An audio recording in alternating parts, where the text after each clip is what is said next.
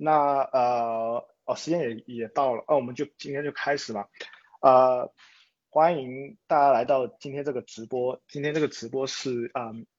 红蓝大战，呃，利物浦这个英超第三轮的一个焦点大战，利物浦主场对战嗯切尔西。那今天又是呃，我们有呃我 V V 神，还有米格老师左下角这。只唯一一个露脸的就是米勒老师，然后被你们骗了。没关系，我们一起围攻我威啊！对，我今天是大家晚上好，大家晚上好。三个利物浦球迷对上一个切尔西球迷。嗯，没有关系，没有关系。嗯，好，那今天我先说一下。一个背景就是今这一场比赛呢，首先是利物浦的主场。哦，有趣的是双方都是两连胜，然后积六分，五个失五个进球，没有丢球，完全一样的就是净胜球的这个数据。切尔西现在是英超传球成功率第一的队伍，百分之九十点四。然后利物浦呢是场均射门次数最高的队伍，啊，场均二十三次。射门，那两队的场均控球率也是英超前五，切尔西第二，百分之五十九点九，而利物浦是第五，百分之五十五。那这个也是能够预想得到的数据了。那说完这个背景的话，今天这一场比赛其实也是挺关键的一场比赛哈，因为感觉好像这么快就能够看到一场挺挺激烈的一个就是强强对话的一种感觉。呃，我想先请。各位，我想先请米格老师了吧，来点评一下这两轮过去之后，你觉得利物浦，呃，我先就是红榜，就是有谁，你有你有觉得谁踢的挺好的，或者状态很好？嗯，好吧，我先我先提一下自己的看法。首先一个就是阿里松，阿里松应该说是整个的一个后防线一个定海神针的一个作用吧。啊，虽然说可能。呃，他扑救的次数并不是特别多。我们说就是在最后几分钟里面啊，为了保住自己的，开玩笑说为了保住自己的这个不丢球这个奖金，所以说做了一些关键的扑救。但是实际上，嗯，从全队的整个后场的一个出球的方向啊，包括整个的一个呃区防守的区域来说，阿里松对利物浦还是非常重要的。对，这是第一个红榜。另一个呢，就是可能是一个意外之喜吧，就是呃左边后卫的一个替补齐米卡斯。那齐米卡斯其实之前我们在群里也聊过，呃，特别是在他买入他这一年的时候，那可能他最后可能也没有达到，没有达到这个比赛状态。那包括整个去年，因为罗伯逊的这个身体都非常的健康，啊，他也先有登场机会，在偶尔的几次杯赛中登场呢，可能整个的一个发挥，包括在体能方面，在对抗方面，可能并不是特别尽如人意。所以是，呃，微博上面，包括在论坛里面，我看到有一些利物浦球迷也做了一些吐槽。但是今年呢，可能他整体的发挥的还是不错的，特别是在打打出了他在奥林匹亚克斯的一些特点啊，就是说他脚下的持球能力比较强，然后向前性比较好，呃，包括呢他有一点比罗伯逊来说，他的双足呃这个属性还是有的，然后嗯，他可以选择走内线，也可以选择选择走外线，相对来说，如果罗伯逊的话，他可能体能更好，对抗更好，包括在防守端的作用更加全面，但是相对来说，他到了这个整个前场三十米区域，特别是在内区的时候。呃，相对来说，他的进攻的选择的变化就没有齐米卡斯那么多。这一点，我觉得，呃，齐米卡斯慢慢慢慢的有点那个当年这个罗伯逊和莫雷诺的这种这种感觉了啊。我们也是开玩笑在这边说，对，这是第二个红包。第三个，我觉得其实我要提一下的就是马内，马内其实整个上赛季的状态都是相对来说是比较糟糕的，但是在整个的前两场比赛。呃，包括在季前热身赛的一些，我们看到了他的一些拿球触球的表现。因为其实我之前我们在群里也聊过，看马内就看他触球，包括他在前场这个敢于是不是敢于做动作，包括他做动作的时候，他的整个一个这个球的贴合度，就从这些这个这个细节上来看出来，我觉得马内的整个的一个状态还是恢复的挺不错的。所以我觉得如果让我选的话，可能呃赛季前两轮的红榜的球员，我觉得可能会选这三个人，对。因为其他的可能 VVD 啊，包括马蒂普啊，包括萨拉赫，可能大家都在呃预料之中吧。对，就你觉得他们都是就期望他们就是踢出正常的一个水平了。是的，没错。嗯，啊，有朋友问我们这个吉祥物，这个吉祥物在老高那里，老高今天没上来，我我拿不到他的那个吉祥物。好，那说完了利物浦的这个红榜，那我又想问一下，我 V 觉得前面两轮切尔西哎也是两连胜，然后也是表现的各方面都挺好，包括上一场哇，直接是虐爆了我们的枪手，我们的我兵工厂。那你觉得前两个人来说，我我切切尔西来说的话，你觉得红榜有几哪几名球员呢？你觉得？这个问题有点复杂。呃，对，其实两场比赛是呃已经虽然说都是三四三啊，但是其实体系已经不太一样了，主要就是差别就是卢卡库来了。对，哦，所以如果说非要说红榜，那首先我们肯定得要肯定一下卢卡库在第二场对阿森纳这场比赛的发挥嘛，这是直接可在一定程度上可以说是把切尔西的整个生态结构都完全改变。对，嗯。然后也是因为有了卢卡库，所以很多其他球员的相对位置也会发生一些变化，比如说哈弗茨去左边了，比如说芒特在右边。然后，当然这场比赛我们肯定是不能忽略一球一一助攻的詹姆斯啊，这肯定是从数据上来说表现非常好。对，呃，所以说说阿森纳这场的话，红榜肯定我觉得首当其冲是这两个人吧。呃，对水晶宫那就另说了。这个这场比赛，这个水晶宫这个其实没有展开很有效的进攻。对这场比赛，其实呃能说不多，而且体系上其实更还是更接近于上赛季啊。对，当然有有一个亮点的话，那就是小查奥巴嘛啊，这这个做对对这这不只是一一脚远射啊，那个他的身体啊，包括他的他的防守端的一些表现，呃还是还是。呃，可圈可点，可点的，对，嗯，上上一场好像小查罗巴没有上是吧？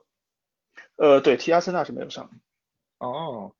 你觉得他未来有可能还有机会，就是继续再作为一个轮换吗？呃，轮换我觉得还是有机会的，对，对，这我觉得没啥问题，嗯，好，那阿笑呢？阿笑，你你你看完前面两轮，你觉得？你认同米格老师说的吗？还是你有别的看法？呃，齐米卡斯和那个呃叫啥阿里森，我觉得没啥意义。我那唯一有一点疑义的是那个，我觉得应该是若塔吧。哦，你觉得是若塔？因为怎么说呢？呃，我觉得其实利物浦就怎么说，就包括上赛季也好，前一个赛季也罢，很多时候有那种。打不开局面的时候，就是若塔这两个破局，我觉得是非常关键的，而且是之前费尔米诺一直比较欠缺的。就他一个头球，一个抢点，这两个球在群里也聊过，这两个球估计换成费尔米诺的话，肯定是打不进。嗯嗯，对，确实是有了若塔之后，他的他在禁区附近的那个临门一脚，确实是非常的犀利。嗯，有朋友问到说孔德来了可以去中场啊，然后哎，孔德好像是要来是吧？我 V，呃，他是说是孔德来了，查奥巴有可能会去踢一个后腰，踢一个中场这样的角色，这句话是这个意思。嗯，哦，那你你怎么看？有有怎么看这个这个说法呢？呃，这个我觉得其实观点其实重要的不是孔德来不来，我觉得重要的其实是看萨乌尔来不来。其实，如果萨乌尔来的话，按照我的期望的话，其实切尔西以后有可能是会阶段性的踢三中场，甚至是嗯，对，或者说其他的打法的。那这样的话，我觉得是可可能是是的确是有可能的。对，这个取决于到时候是用四后卫还是呃三后卫。对，我觉得差别在这里。嗯，现现场的三位利物浦球迷流下了痛苦的眼泪，居然还能选。哎，我记得呃，米格老师好像也挺喜欢孔德的，是吧？你觉得孔德来了对切尔西影响大吗？嗯，我觉得其实切尔呃那个孔德这个球员，因为我是很早就在群内吹过一波，那个那个呃，包括之前我觉得我吹的这些球员还蛮准的，包括之前吹那个曼城那个就是去年的新援那个呃。罗本迪亚斯，罗本迪亚斯，对，那个对，那个那个我应该也是我很早就在他在葡超那几年就一直在吹。那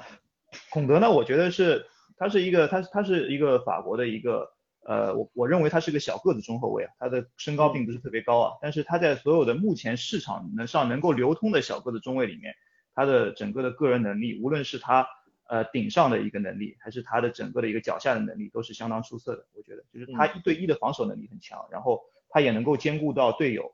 然后呢，就是其实切尔西整个这个图赫尔的这套三四三的阵容啊，他对其实我们知道三四三这个阵容，其实相对来说它是比较淡化。这个我们说三个中卫的这个个人能力，但是更突出这三个中卫的各自的特点的，对吧？他有的时候他可以包一些比较弱一点的，或者说一些身体对抗啊，或者说某些能力方面有缺陷的一个一个中卫球员。那其实是的，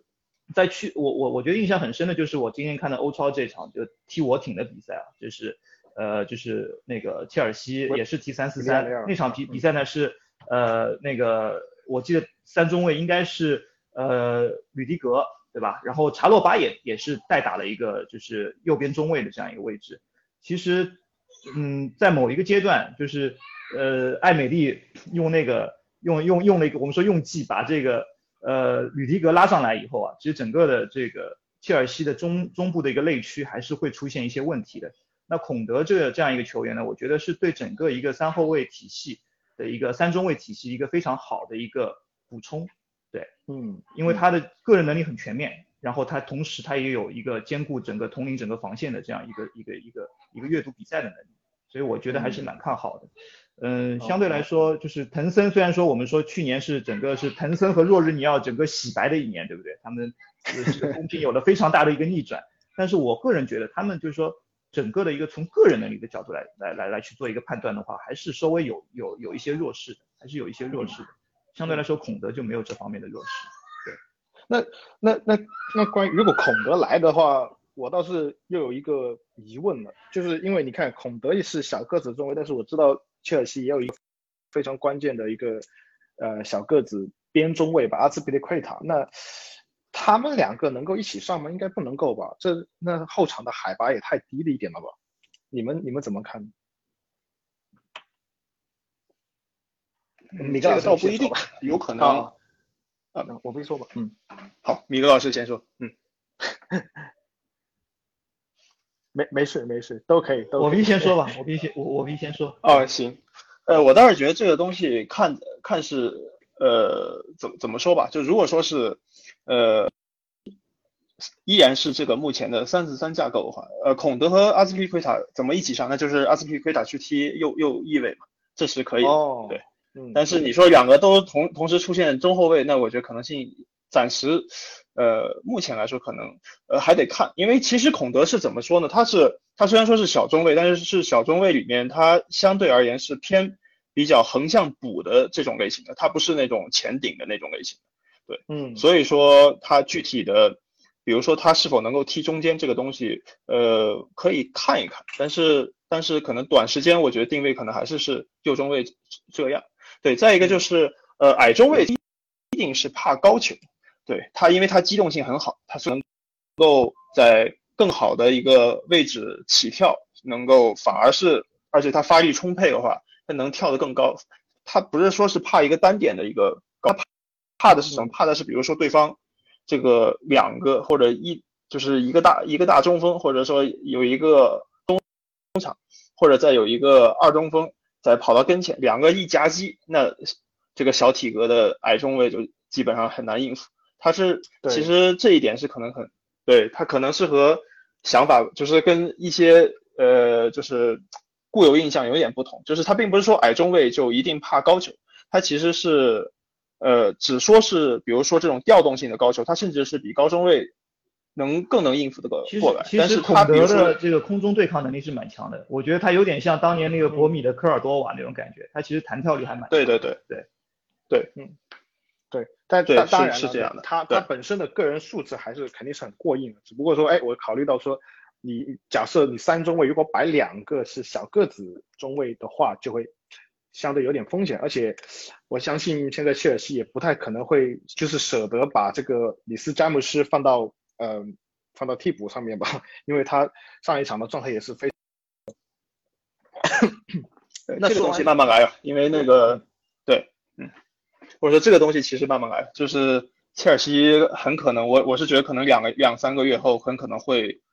再磨合新的打法，这个是我觉得是很有可能会发生的事情。对，嗯，确实是。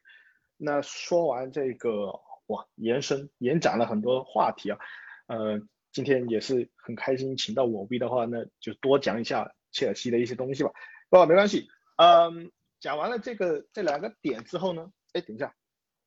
我又把这个微笑这个网可能不是很好。好，那刚好我们就借着这个话题，直接微笑，你直接来聊下一个话，下一下一个问题就是，你觉得这一场利物浦的首发中场会不会又有改变？因为这前两场其实利物浦的首发中场都是一直在变，一直在变。你觉得这一场首发中场是什么样的一个组合？我觉得这场从那个赛前的一些消息来看的话。法比尼奥回到首发，我觉得是没啥疑问。就你，你还是你还是很期待他，是吧？对对，因为那个呃，切尔西的中场我一直都说，其实人员配置是挺好的。一方面有那个坎特，还有科娃，还有现在的小凯，对吧？他们整个人员，他们从各种特点、体魄以及各个维度来说，应该是。呃，非常全面的一个吧，对比利物浦来说。那其次的话，我觉得呃，迪亚哥，因为我们是主场，对吧？呃，肯定在某一些呃控制球，包括疏导的一些方面的考虑的话，我觉得问题也不是太大。呃，但另第三个选择的话，我觉得呃，我预计克洛普还是不会有太在这种比较重要的比赛里面首发凯塔。的一个信心啊，我觉得甚至凯塔的可能性甚至还会小于阿利奥特。当然，相对保守的一个选择就是之前聊到过的，就是把亨德森顶上去，是吧？就是亨德森、法比尼奥、迪亚哥这样一个组合，这个是可能性最大。就是就是，嗯，就等于回到比较常规的一个我们我们设想的一个中场的一个首发的一个这么一个一个状况。对对对，那那米格老师呢？你有没有不同的看法呢？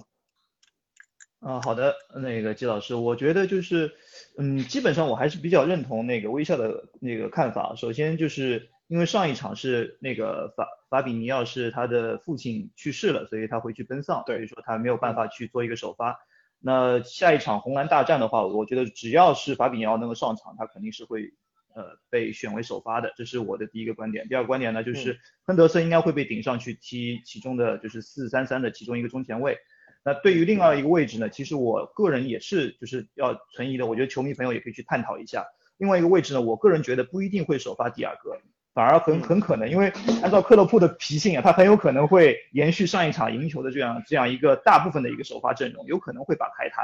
呃继续安排在这个首发阵容里面。那么就是可能就是四三三的这个三个中场，有可能就是法比尼奥居后，然后两个中前卫是凯塔和亨德森，我觉得是有可能是这样的安排。虽然我其实更乐意看到埃利奥特继续首发，但是我觉得在这样的一个重量级的对抗里面，可能呃扎叔的选择是会把埃利奥特作为一个后手，把它放在替补席上面。那我觉得其实第二个可以探讨的点就是前场三叉戟的选择，大家会觉得。呃，前两场都是那个三叉戟，好像一下子就是中锋的人选变掉了，选择了这个若塔，对吧？然后若塔也连续两场进球。那我觉得其实有可能这场会延续前两场的选择，就是若塔继续担当这个三叉戟的首发。那么其实朋那个球迷朋友也可以去探讨一下，我觉得大家也可以去探讨一下，就是说大家觉得会不会下一场突然之间就把那个菲尔米诺拿上首发阵容了？有没有这种可能性啊？那我觉得这其实也是其中一个选项之一，因为。呃，若塔其实目前来看，无论他的状态，还是他拿球的，就是插入禁区拿球的这样一种坚决的程度，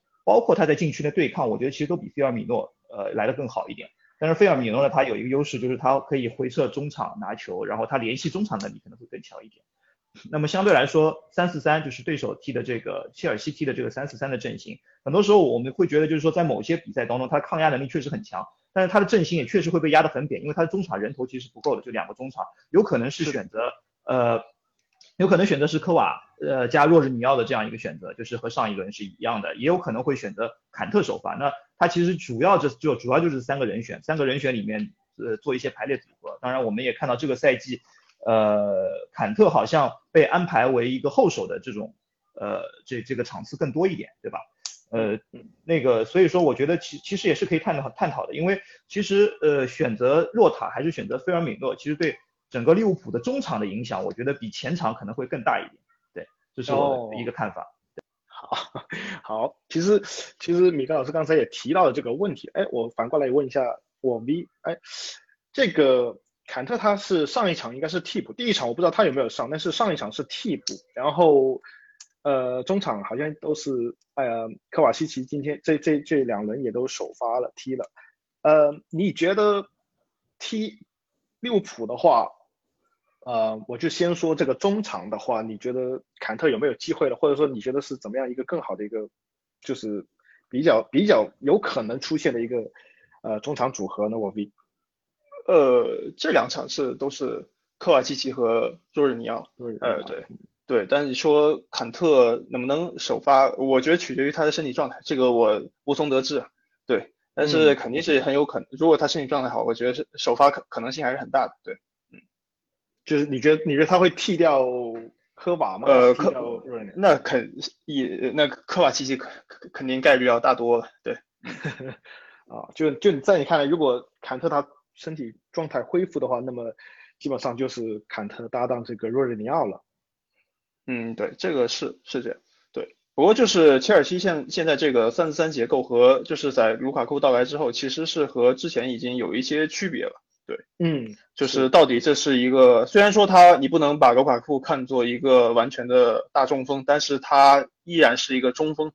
对。所以他其实对切尔西的整个进攻结进攻球员的分布和整个这个人员结构其实影响还是蛮大的。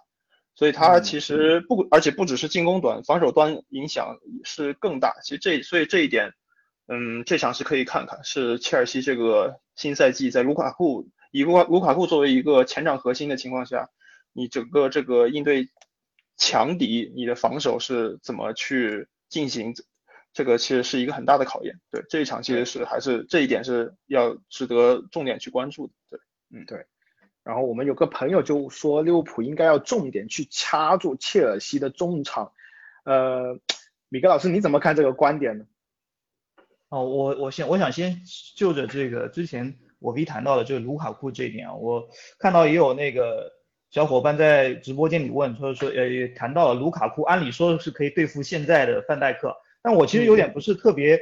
呃就是认同有一个点，就是说其实你们就一定认为就是卢卡库会对到这个范戴克吗？对吧？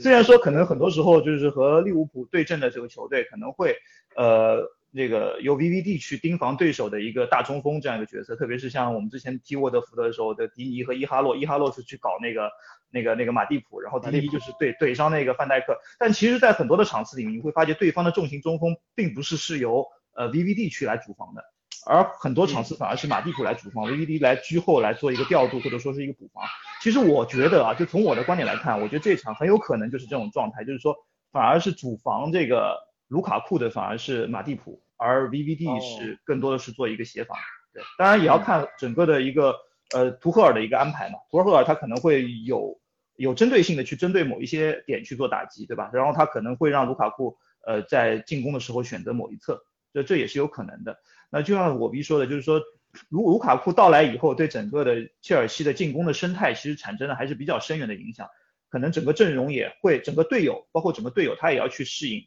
这样一个大中锋在这边。呃，包括我们之前上一场那个聊到那个范特西的前瞻，我也说到了，就是其实士别三日，当刮目相看啊，卢卡库在这个国米的这这这这两年，其实整个的一个在中路运作能力还是进步了很多的。他不像在不再是当年那个在西布朗维奇在那个埃弗顿，或者说在我在我们印象当中的那个那个拉边中锋了，一个重型的边路中锋啊，这个挤开对手的对手的这个边后卫，然后内切来做一脚低射啊，不是这种风格。他现在在具备很强的一个中路的运作能力，当然他可能还不是那种桥头堡型的中锋，他可能就啊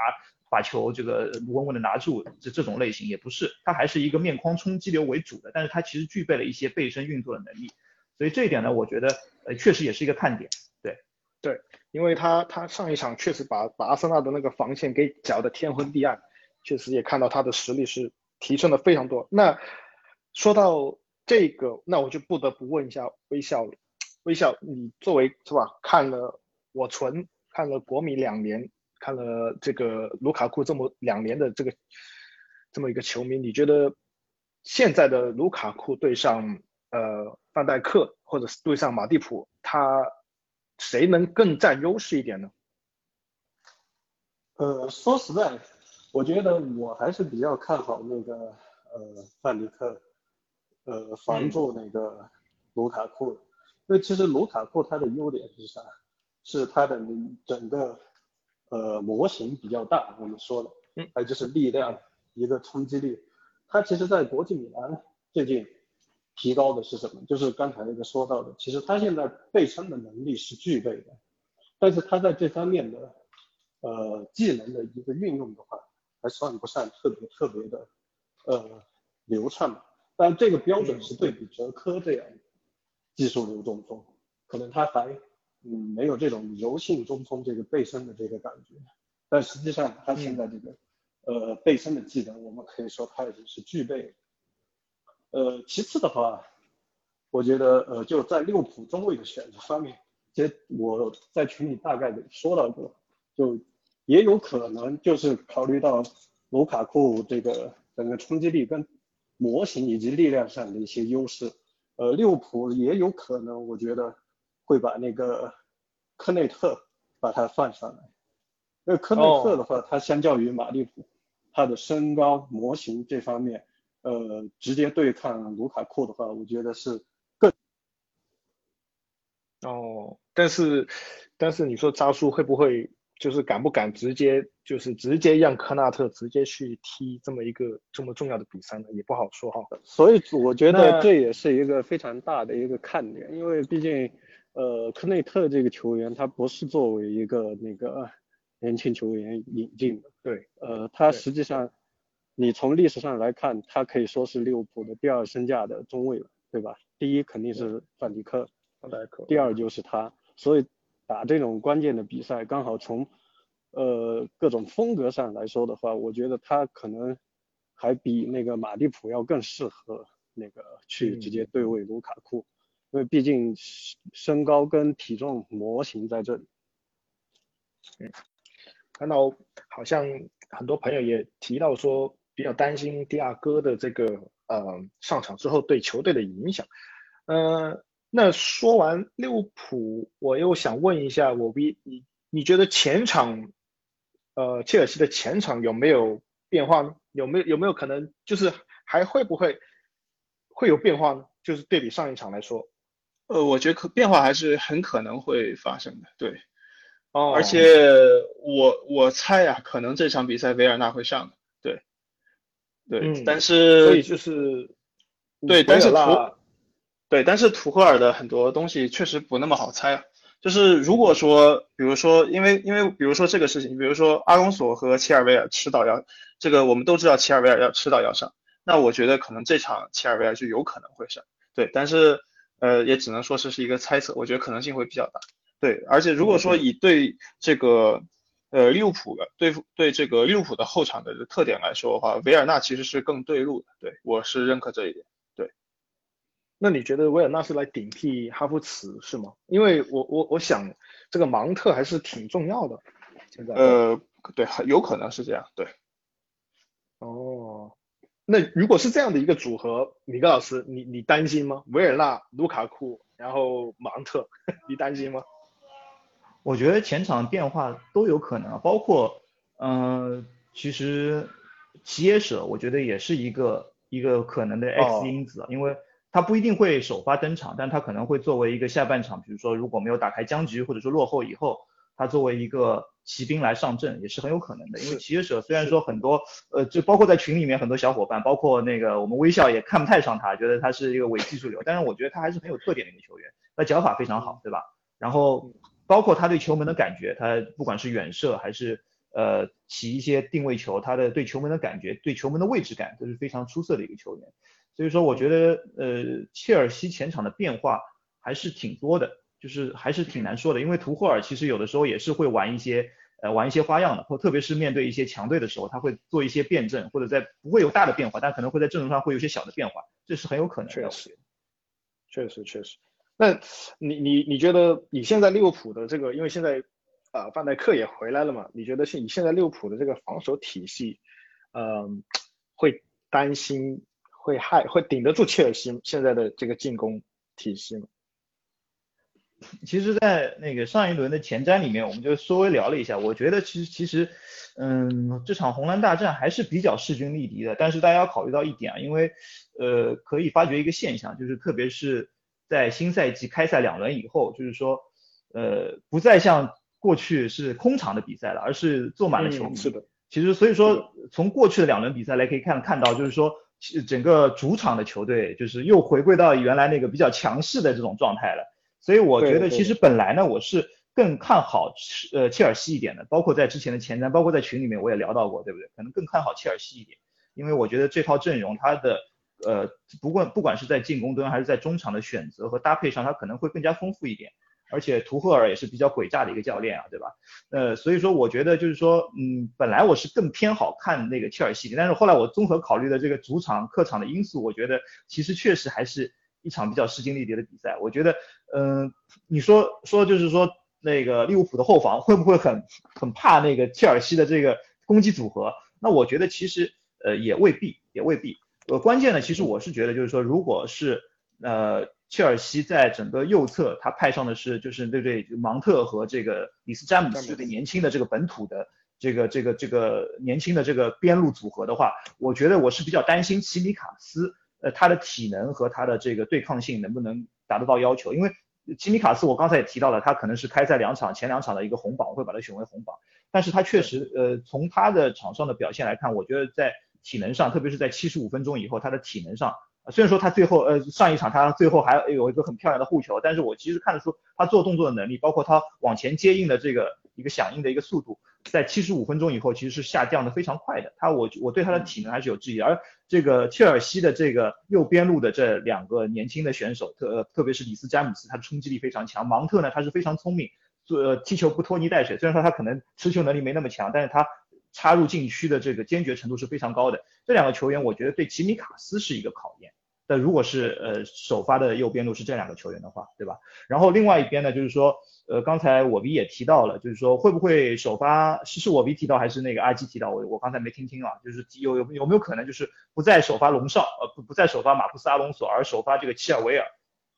包括切尔维尔，呃切尔维尔应该也是我一直以来都比较喜欢的一个本土的一个左边卫啊，因为。他带球的这个行进间的节奏是非常有自己的特点的，就是他他是一个带球能力其实是很强的一个呃本土的一个英格兰本土的一个一个边后卫，呃年轻边后卫对。但是龙少，我们以前说他这个攻强守弱，或者是经常吐槽他做动作能力比较笨拙，但是他龙少他有他自己的特点，就是他身高马大，他其实在整个左边路他是有的时候是在起到一个接后场高球的这样一个一个一个角色。他接高球能力是非常强的，不管是用胸部卸球，还是拿头把他这个球顶下来，还是拿这种这个这个像武术动作一样的这个高抬腿把球卸下来，呃，这这个是我觉得是马克思阿隆索的一个特点，他在边路绝对是能把各种各样难接的高球都能接下来，这点我觉得也是图赫尔之后就是在包括在去年那个戚戚薇受伤以后。重新复用这个这个这个这个这又重新又启用了龙少，包括有段时间埃莫森也在用，对不对？到最后整个把这个定型定下来，用龙少用的比较多一点，包括在关键比赛用他，我觉得这也是其中一个重要要素。当然，另外一点就是龙少他有一脚这个四六不靠，时有时无的远射嘛，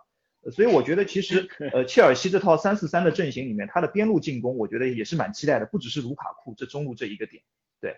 嗯嗯，还是。哎，说到刚才刚才我们讨论这么久，我发现好像大家有点就是呃，直接就会觉得利物浦这个左后卫应该就是奇米卡斯的这一场。你们觉得啊，罗伯森有机会吗？这一场？因为我看他上一场好像也已经替补了，应该是没问题的嘛。你觉得这场还是奇米卡斯吗？还是说有的人会说，哎，呃，你看扎叔这么保守，他分分钟有可能这一场就又换回去熟人，呃，罗伯森，你们觉得呢？米格老师，你呃，我觉得这当然也是变数之一啊。但是根据我对扎叔的这个了解，就感觉他还是赢球不换阵这种可能性更大一点。哦。呃，如果要用罗伯逊的话，他可能会在他在比赛状训练中再去多找一下状态，特别是在国际比赛日之后，我觉得可能罗伯逊首发登场的概率会更高一点。这是我个人的判断。当然具体的要看，因为现在就很多不明朗的这个主力阵容有很多不明朗的一些因素，因为主要是看在日常的训练当中谁的状态更好。一般来说，教练组是会通过在训练中的表现来选择首发阵容的。但是如果只是从呃前两场的比赛的过程的内容当中来推断的话，我觉得呃齐米卡斯继续首发的概率或者会更高一点。对，嗯，他就是可能让他休息好、训练好了再上。那其实如果这样这么提的话，呃，那他他这样这样子的话，如果是我们固定了齐米卡斯可能更大概率要上的话，那可能我觉得利物浦他。中场左左中左中前卫这个反倒是有可能就真的就不太会变了，因为这那两人都是凯塔跟这个就是作为一个保护型嘛，就感觉有可能这个左中场的这个位置还真有可能是凯塔，对吧？好，那讲完这个，你呃，我 V 觉得这一场比赛怎么说？你觉得两边谁更大机，谁的更大概率能赢下来？你觉得？嗯，我稍微看好一点利物浦，其实，嗯，别别奶别奶，你就直接说好不好？别奶啊。呃，不不是不是，主要是是这样的，对，因为其实上一场踢阿森纳，呃，我刚刚你们一开始也说到，就是卢卡库到来之后，其实是很影响切尔西的这个后场结构，因为就是你踢三四三的话，他其实三四三很怕一点，就除了刚刚米格老师说，一个是扁平化一点，再一个就是你怎么去调动这个切尔西的这个两个中场。对他很容易就把这两个中场来左右这么调动，然后你就直接去可以冲击他的后卫线。对，打三四三往往呃几个要素都都不可少，那利物浦呢基本都都具备了。对，所以说，但是但是在以往就是像上赛季切尔西拿三四三是获得成功，但这三这个成功的一个很重要的一个要点是前场三个人呃往往都是跑动能力都非常不错。就哪怕哈弗茨个子这么高，他的跑动能力也是毫不含糊的。对，但是你你你一旦放入一个卢卡库之后，就相当于他是不太可能能真的是呃在防守上能够做出多大的贡献，就是他就是跑动能力肯定是非常有限，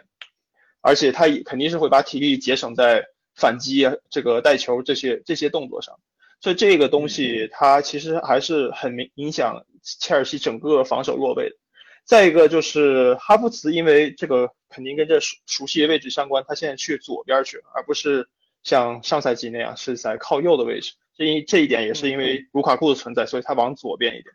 对这一点，其实对也也是在防守上和进攻上也是其实会影响。但是在上一场比赛中能能够看到，就是呃切尔西的很多进攻其实恰恰是来源于哈弗茨的回撤，然后才能把和阿隆索联系到切尔西，再能从左路。把进攻能延展到右路，像那个詹姆斯那个进球就是这么这么进行的，对，对，所以对从进攻上来说，很可能还会有一个这样的思思路，就是打利物浦怎么说呢？就是有两点，我是觉得是，其实范戴克一直不是很怕卢卡库这种这种这种前锋，他不是非常怕，对他你想打范戴克基本上是两点，一个是把范戴克能拉到边上去。然后或者说让他在行进中你传中，范戴克可能对，因为他人高马大，他可能可能这种传中球他可能没封好，然后这样是一种进球模式。再一个就是多个点来回插，对，不管你是呃有体格的人带球往前走，还是呃有人从无无球端反跑，这样来打利物浦是之前之前几年相对而言比较有效的方式。对，但是其实像卢卡库这样的，他利物浦其实并不算是非常害怕的这种模式。对，我是这么觉得。嗯嗯，可以。那那微笑你怎么看？你觉得这场谁机会更大？呃，我觉得既然今天 邀请到了我微我觉得我们可以换一个思路讨论一下。就比如说，我们作为利物浦球迷，觉得切尔西怎么样打利物浦比较有效，对吧？我微也可以聊一下，就是作为切尔西球迷，觉得目前利物浦的这个整个配备上来看，呃，利物浦怎么打切尔西有效？我就先来聊一下我的看法吧。就首先就刚才聊到的这个问题，如果呃利物浦还是打一个四三三的一个阵型的话，如果我们右边是右边的这个中前卫是亨德森，对吧？那无论是那个呃凯塔也好，迪亚哥也罢，其实他们在对位切尔西的时候，他们有一个比较明显的一个现象，就是甚至埃利奥特吧，他们实际上个子都不高，力量也不是太足，对吧？我觉得如果以我前几个赛季对那个图赫尔的一个观察，图赫尔他不是一个在那个战术上针对性非常强的一个教练，他其实是一个比较以我为主的一个教练，就是他会把他自己在球队里的一些设想，把它实付诸到场上。如果是这样的话，我觉得其实科瓦西奇他在那个整个切尔西他自己这边的那个。呃，右中场的话，他有一个非常强的一个带球向前的一个能力，包括他的一个冲击力跟体魄。实际上，无论是对到利物浦的哪一个左边的这个中前卫，都是有他的优势的。如果是切尔西目前这个配置，一旦他这个科瓦西奇他在右路形成一个带球推进，他把他分给接应的那个凯，或者是在前腰位置上的凯，他很快的转移到利物浦的这个。呃，就是右路阿诺德和这个马蒂普这边的话，很可能会给利物浦造成很大的一个麻烦，因为大家都知道，其实阿诺德他是一个呃进攻更强的一个边后卫，他并不是一个以防守著称的一个边后卫。呃，在面对上那个卢卡库，他在这个呃阿诺德跟这个呃马蒂普这个结合部这个区域，他如果能背身做个球的话。实际上，他反而能给这个快速传球到左路的这个凯，在中路再进行一个远射或者是一个直塞禁区的那么一个机会。所以我觉得，如果从利物浦的一个角度的，利物浦球迷的一个角度的话，我是比较怕切尔西针对这一个点的。嗯，其实就是说，等于说你不要担心，呃，科瓦西奇。或者甚至甚至坎特在这个右中场这个位置，他们带球的话，其实对利物浦的整个防线的压力还是挺大的，是吧？对对对，因为其实坎特的话，我觉得还好。如果坎是坎特对上那个呃凯塔或者是迪亚哥，呃，其实大家怎么说呢？主要力量的差距没有那么大，对吧？但是如果是对上科瓦西奇的话，科瓦西奇身高可能在一米八多一点。但是科瓦西奇他也是一个模型比较大，具有一个呃很强的一个带球冲击的一个能力的一个球员，所以这块的话，呃，如果是凯塔直接或者迪亚哥直接反手科瓦西奇这样这种呃推进向前能力比较强又具有体体魄和身高优势的球员的话，可能会需要付出很多犯规，甚至可能被他形成突破之后分给那个凯。来处理球，再给到左路，那这样对利物浦的一个威胁，我觉得是非常非常大。嗯，然后我有朋友问为什么米尔纳不能守，因为米尔纳还不确定伤好了没，所以这个是这个是最直接的原因。米尔纳不知道伤好了没，所以他不一定能首发。呃，那关于刚才这个问题的话，米格老师，你觉得怎么样？你觉得你作为中立球迷的话，你觉得两边问题？是什么？其实我觉得刚才那个我 V 和微笑都讲讲的非常全面了，我就觉得就是，呃，如果作为利物浦球迷来说，我比较庆幸的一点，就是因为普利西奇他可能是因为得了新冠，所以说他可能对最近这两场比赛没有办法，要等到国际比赛之后才有机会再重新登场。那这个球员呢，我觉得也是去年一个比较关键的一个球员，不管他是作为先发还是作为后手，他也是体能非常强劲，然后脚下比较灵活的这样一个球员。其实利物浦还是比较害怕这样的球员的，特别是很擅长去利利用这个中卫和边卫这个内部空间的这样一种球员，对吧？然后另外呢，我觉得其实，嗯，就像这个两位说到的，就是其实两边都有自己的杀招，也都有呃。就是能够杀到对伤害到对方的武器，对吧？包括之前那个提到的，就是微笑提到的，就是科瓦西奇，他本身是一个对抗性比较强，然后也是能够带球、行进行带球推进的这样一个能力非常强的一个球员。那么，呃，利物浦的中场的体魄其实是不足的，不管是埃利奥特还是呃凯塔，其实包括我们之前可能我看到很多。呃，利物浦球迷在论坛里面就是很开心啊，觉得说，哎呀，凯塔好像又回暖了，就是又回暖了，又回暖了。我们说又回暖了，就是又又又又回暖了。那其实我看到的景象并不完全相同啊，可能他的数据上，在传球的数据，包括在呃接应球的数据上还是不错的，但是我觉得就是说他在我看到的是他屡次在边路的对抗当中，他在左边路嘛和对手的这个边后卫，包括和对手的边前卫边锋对抗当中，呃其实他的无五球的能力还是比较抓急的，就是说经常来说他是没有办法在无五球对抗中去获得一个优势的一个球员，所以说他的体魄，包括他拿球向前的意愿，虽然说他可能整个在利物浦的左边路左边左半扇进攻里面，他和呃齐米卡斯，他和马内的这个互动是比较多的，但是他其实拿球的向前性还是远远不够，特别是我们以前希望看到的他在红牛的拿那个这个拿球，呃就是晃出角度以后来一脚直塞这样的镜头实在是太少了，所以我觉得凯塔说实话还是没有达到就是我们对他的一个呃就是他的身价，不说他的身价吧，就是对他来说希望他能够达到的一个一个水平还是差一点的，那么就是说。加上对对手的这个中场其实还是都特别有特点的，所以我觉得特别呃希望法比尼奥能够首发吧，因为法比尼奥他其实虽然说他的机动性是有欠缺的，特别他转身啊这些这些东西是有欠缺的，但是他的大长腿、他的覆盖能力、他的覆盖范围都是很强的，很多时候他能够成为这个中卫线上前面的最后一道呃一一道防线和严阻对手的一个一个球员，所以说我觉得如果有法比尼奥的话，他要更多的发挥主人翁的精神，在某些呃，对手出现机遇战的时候，就是要早早的，不管是犯规也好，不管是严阻对手也好，要做出一些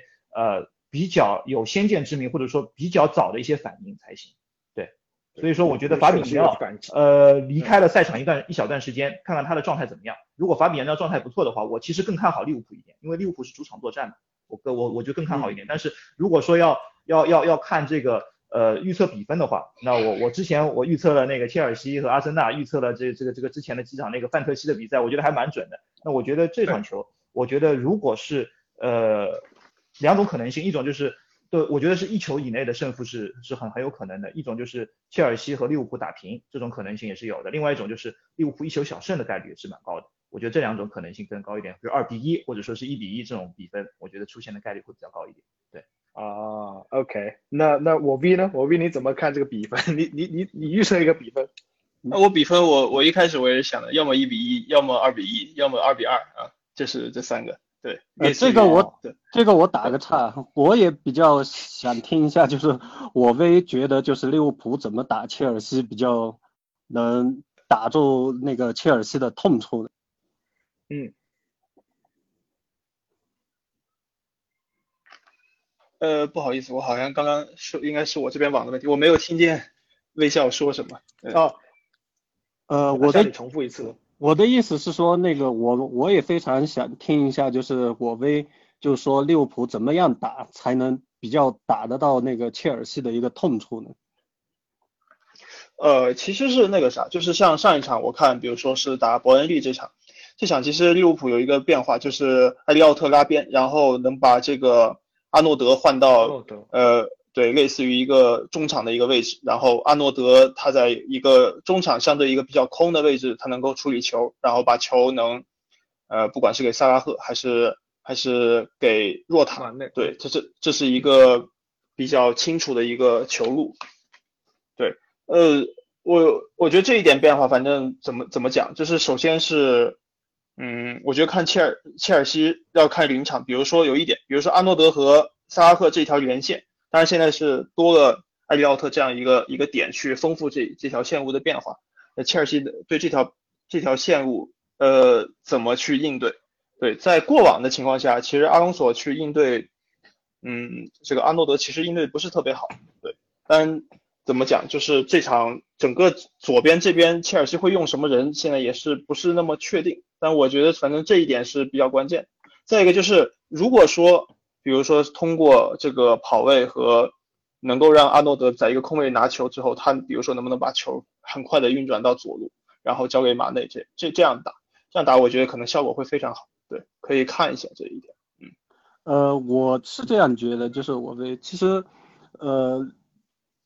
我目前来看，就是呃，切尔西目前这个后防线，我觉得其实有时候他们自己也会存在一些失误或者是能力不足。呃，我觉得就我来看的话，切尔西相对来说，我会觉得他可能会怕那个凯塔呃那个若塔，无论先手还是后手的一个冷射，包括那个利物浦目前的这个定位球，因为利物浦那个范迪克回来之后，定位球还是英超非常非常有。确实是这样，包括说，包括说，呃，你现在如果加上下一场法比尼奥也回来的话，那在在高空球方面就更加有优势了。好，那微笑到你最后预测一个比分，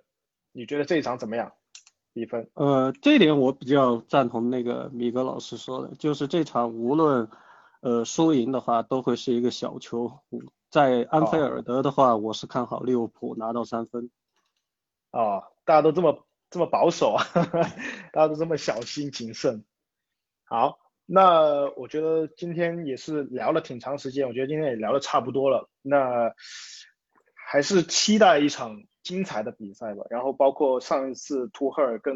克洛普的交战，在多特的时候也是挺精彩的，也是挺大比分的。也希望这一场也是可以挺精彩的。